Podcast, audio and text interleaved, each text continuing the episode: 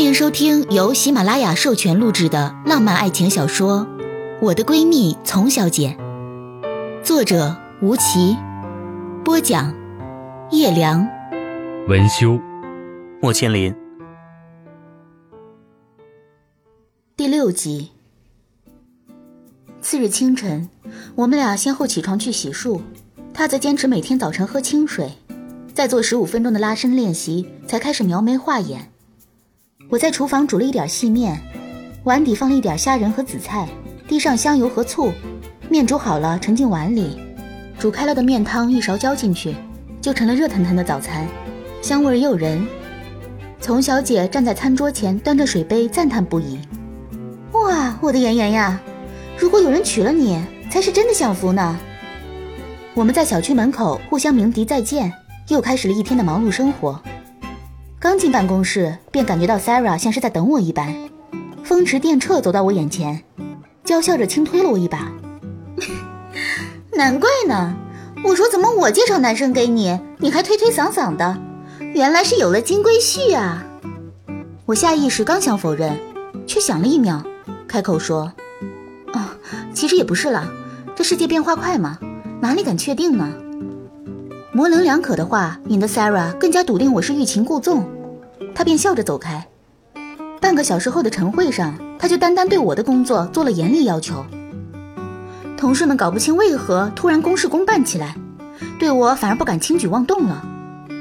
中午吃饭时，手机响了，微信里有一张照片，丛小姐发来的。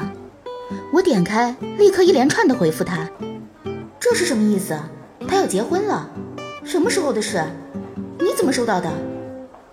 他很快回复我：“这就是那天我忘了拿的包裹，我中午回来换衣服时拿到的。”我无言以对，只发了一个拥抱的图标给他，他没有回复。我生怕自己看错，再一次点开照片仔细查看。是的，那张雅致的喜帖上分明写着新郎的名字，方晨宇。新娘的名字没有写，而受邀人上却画了一串省略号，下面写了一行字：“人生若只如初见，当时只道是寻常。”方晨宇出现的时候是丛小姐与宋濂分手半年后，他对于丛小姐的人生来说是个意外，更是个例外。宋濂父母曾经跟宋濂说：“这姑娘谁也拿不住，不适合结婚。”这句话被丛小姐知道的时候，她看起来倒是蛮冷静，其实是从心底里感到绝望。她用四年的时间明白了，无论她多好，多无所不能，宋濂也永远不会娶她回家。她慢悠悠地说：“我从不做没有结果的事情，哪怕结果不好，也是结果。”刚分手的时候，她痴迷骑马。总是在马场里与那匹叫做微笑的深棕色荷兰混血马在一起。他的爸爸是最高级别的爱，是宋濂在某年为庆祝丛小姐生日送给他的。我有时候去马场找他，总能看见他骑着微笑，穿着黑红相间的骑马装，眼睛里似乎只有前方。不知过了多久，丛小姐好似换了一个人般，开始不停的换男友，高的、矮的、胖的。瘦的，什么星座的都有。其实他们对她也不错，而她却总是一副丝毫不在意的样子。其中一个男友被她发展成了哥们儿。我问过他，为什么还要跟他做朋友？他想了想说：“女孩子单纯不是优势，但经历沧桑还能保持本真，是一件特别难得的事情。她的这份本真，让我觉得做朋友也值得。”有一次，在我们相谈甚欢的时候，他看似调笑地说：“啊，我很久没有跟人接过吻了。你交了那么多男朋友，不接吻啊？接吻是爱情，上床只是意乱情迷。在他心里，他可以跟很多人交往、亲密，但他的心在哪里，只有自己最清楚。就在我以为他要这样浪迹江湖的时候。”他家中出了一件大事，他爸爸骤然心肌梗死住院，他的堂哥扔下公司移民去了美国，而他一下子便收心忙碌起来，我很长时间，甚至一个月都见不到他一次。那时候的他很累，累到每次见到他，他的话都很少，手机总是不停的在响。他快速的接起来，不断的问问题或者解答问题，经常听到他在电话这头说：“啊，好的，邮件收到了，晚点再回复你。”或者吩咐秘书给他报一遍日程。小张，把今天静下来的时候，他脑子里总是在不停的一遍一遍过很多事情，很多外界对他家的言论，他置若罔闻。您再考虑一下行吗？他很疲惫，恨恨地说：“我天天在算计别人，别人也在算计我。”他们以为我哥哥不在，我爸爸病了，他们就能欺负我。偶尔的几次，在他家我们喝了点酒之后，他还在看资料、账本、合同，穿着香槟金色的丝绸睡衣，站在落地窗前抽着烟，一头长发散在腰间，背影孤独又冷漠。他就是这样，总是这样要强，总是做什么都要做到最好。我无法描述当时的感觉，只知道那时候我刚实习，他的背影总在我加班的时候提醒我，无论从小姐看起来是多么繁花似锦，工作中也是付出了常人不能及的辛劳和痛苦，而我又有什么借口要退缩呢？这样大概过了几个月之后，深夜我却悄然在微博上看到他发了一张落日的照片，旁边写着：“我只是来看一看柬埔寨的日落。”想知道日落会不会带走我身上的消沉，换一个像初升的太阳一样明媚的我出来。我用视频挤对他说：“你这是矫情。”他撇着嘴角笑笑，戴上迪奥宽边大墨镜，没说话，关掉了视频。过了一会儿，发条短信给我：“我没心了，不值得别人那样好的对我，我亏欠的慌。”他的状态太差，总是这样有一句没一句的。我虽然有时候觉得他莫名其妙，却也知道这一切的根源实在太深。没过几天，他又给我发了一条短信：“我爱上了一个人。”很简单，就这么一句话。可我从来没听过他说过这样的话，这么直接，这么简单，这么突然。丛小姐小时候暗恋别人，觉得自己特别波澜不惊，其实大家全部都发现了之后。他才明确自己的心意，在感情上他非常谨慎，当然，不交付感情的任何关系他都来去自如。我反复的看着那条短信，想确认对面的人是不是丛小姐。同时，我也有一种感觉，这是真的。紧接着就是长达半个月的失踪。面对我的询问，他只回复我说他很安全，让我放心。隔了一个月之后，当时间久的让我快要觉得他不会回来的时候，看到从车里下来的丛小姐，我惊呆了。我从没有见过如此美丽动人的她，她晒黑了一点点，皮肤有点蜜糖色，嘴角带着甜蜜的笑容，几乎没有化妆，长长卷卷的黑头发散着，身上穿着一条长及脚踝的裸色丝绸长裙，手工定珠在阳光下发出幽静却雅致的光泽。左手中指上有个很漂亮的粉红色宝石戒指，她的杏眼里闪烁着惊人的光芒，长长的睫毛弯成了一个美妙的弧线。这样的她让我确定，她的的确确爱上了一个人。她在我对面的小沙发上款款坐下，长裙散落在地板上，米色的指甲修得整整齐齐。她不紧不慢地拿出钱包，翻出一张拍立得照片给我看。我接过照片，看到照片里丛小姐侧着脸在笑，眼睛瞟着肩膀后的一个英俊的面容。男孩子嘴巴里叼着牙刷，嘴唇边都是白色的牙膏沫，幸福感从照片里满满的洋溢出来。我赞叹道：“ 真是郎才女貌。”其实丛小姐不是传统意义上的那种漂亮，比不得网红脸那样凹凸有致。她自小就很瘦，四肢修长。手指也是细长端正，腰肢很细，锁骨尤其漂亮。她的皮肤并非发光的白，但是像象牙一样细腻柔和。她的五官柔和，额头饱满，眼睛是杏眼，但更长一点儿，悬胆鼻，两只眼睛像舒淇的眼睛一样离得有点开。所以他惊讶的时候就会有一种孩童般的神情。而他的眉毛和头发异常浓密，连睫毛都是长而卷的。但他在照片里完全被这男孩子抢了风头。他的鼻子像古希腊人一样高挺且直，像一座山峰，直直的与印堂相连。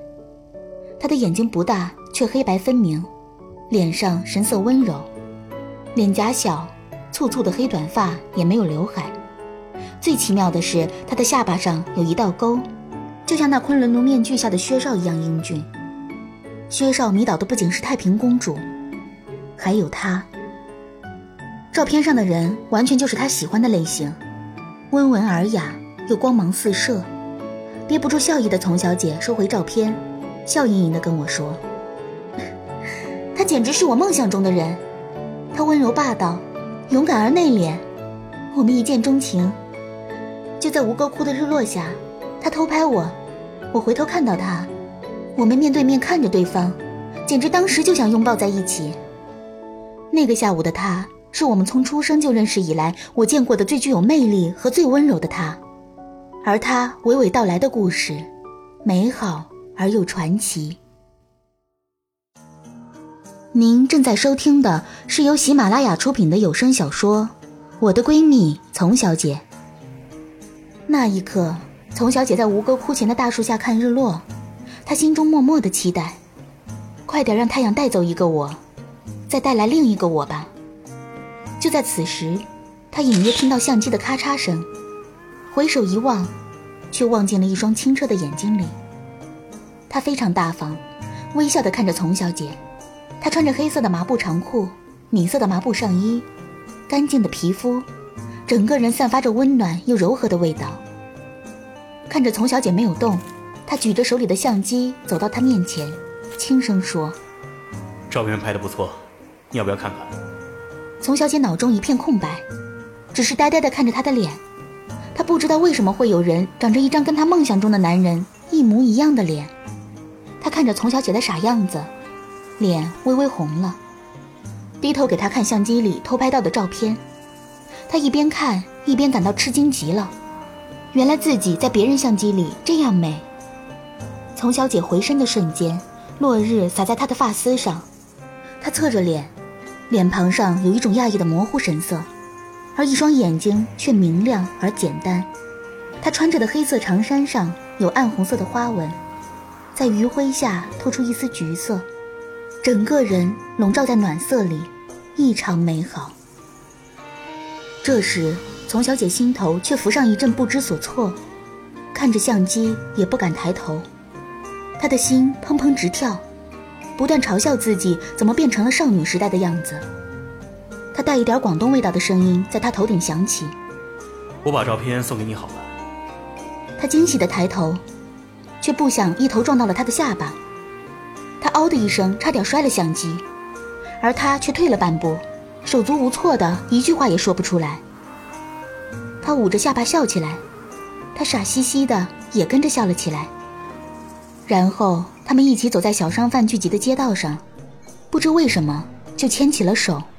他们不知道彼此的名字，却亲密无间。男孩向他介绍自己已经吃过了、玩过了什么，路过鲜花摊还买了一束粉色的玫瑰给他。他只是被那么牵着，一直听他说话。他的语速不紧不慢，声线里带着一点紧张，总是下意识地看一看他的表情。但是不知为何。他如同失语一般，只是点着头，却什么都说不出来。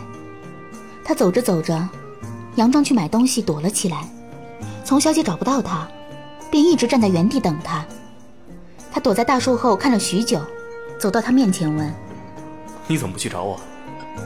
丛小姐开口说了他跟他说的第一句话：“你发现我不见了，一定会回来找我的。”他听到这句清亮又笃定的话。张开双臂环住他，他的心跳在丛小姐的左耳边砰砰直跳，这让他就像一架迷路的航班，在黑夜里找到了落地的指示灯。满满的泪水溢出眼眶，他使劲眨了眨眼，在他的胸膛里忍住眼泪笑了起来。他们一见钟情，一起游玩，浪漫而幸福。他叫方晨宇，在深圳出生、长大、工作，是一位建筑设计师。他认识他的第一天，拿出自己的身份证、护照和手机，向他讲述了自己所有的基本情况，让他看了自己父母的照片，为他存了自己的手机号码，并加了微信。他走到哪里都会牵着他，每天醒来会搂着他，记得他的小习惯和起床气，跟他谈论沿途的风景，也回忆过去的故事。他发现他喜欢在信息里发省略号，所以。他管他叫点点，他觉得他温暖又亲近，仿佛家人一般，有着天生的磁力。他管他叫哥哥。他去拜佛，他便陪着他一起去。他虔诚的跪，他十指相合。人生中没有比此刻更让他们感谢佛祖和缘分了。十天之后，他带着她又回到那棵初遇的古树下，他微笑着牵着她的手。面对她，单膝跪下，跟她说了第一句表白心迹的话：“点点，我们结婚吧。”丛小姐满脸泪水，慌张却也觉得理所应当。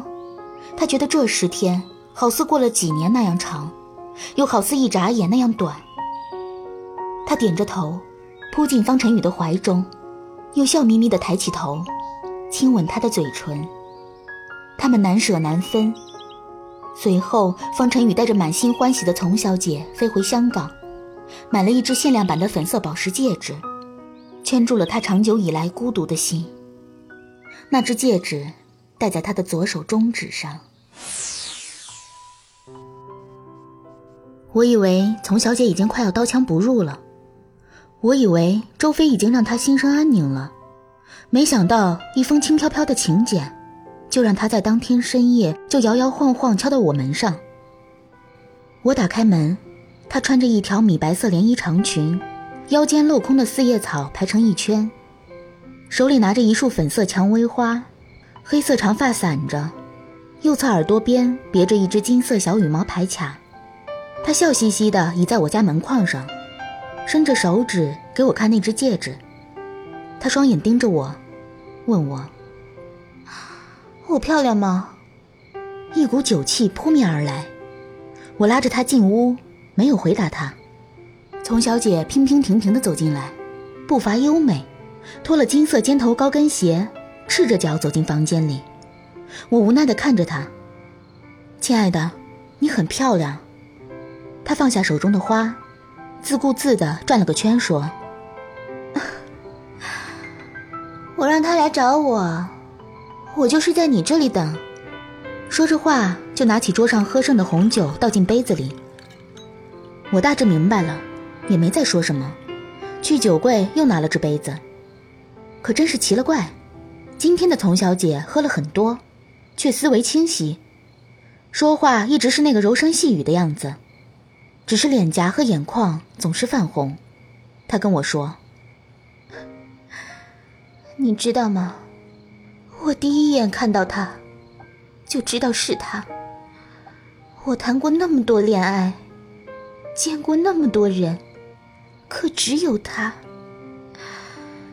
我在他面前，成为了一个我最喜欢的我。他说我是一个小女孩，是一只小野猫，是一汪泉水。我们在泰国的寺庙里拜佛的时候。那一刻，我甚至想为他生个孩子。他说着说着，又低下了头。他那样好，形容不来的好，你肯定不明白。可爱情，就是没有原因的。丛小姐整个人拢在月色里，我看着她，不知如何开口。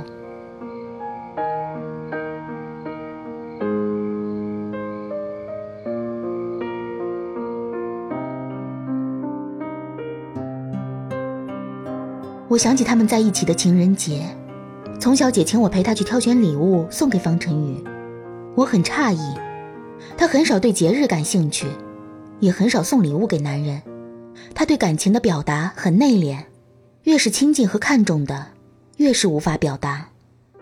对朋友是这样，对爱人更是这样。也许是他越是珍重的，就越是不可言说。那天我们在商场里挑挑选选，似乎任何精美的、有趣的、高级的东西都不足以表达他对方晨宇的爱意。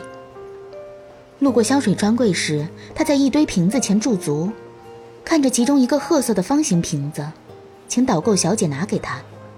他眯着眼睛，空气里散溢的是一种充满着诱惑的男香味儿。他笑了，说：“这味道真像是鸦片。你总是胡说八道，你哪知道鸦片的味道？”丛小姐放下瓶子，怔了怔。盯着香水瓶看了几秒，说：“包起来吧。”他是想用这味道让方晨宇记住，他们之间犹如鸦片一般浓烈而无法让人轻易戒断的爱恋。直到今天，他双眼发红，给我看了看手机里那瓶香水的照片，我却不期然发现了瓶身上的两个小小的单词：“The One。”盯着这两个单词，我心里一酸，原来这才是他的本意。丛小姐期意用这瓶香水告诉方晨宇关于他对她的承诺，不知他是否注意到那个小小的、充满着爱意的称呼。感谢收听由喜马拉雅出品的有声小说《我的闺蜜丛小姐》，作者吴奇，播讲叶良，文修莫千灵。就只能这样了，既然决定了。可是祝你快乐，要你做出选择，我也很舍不得，宁愿取消资格，也不想。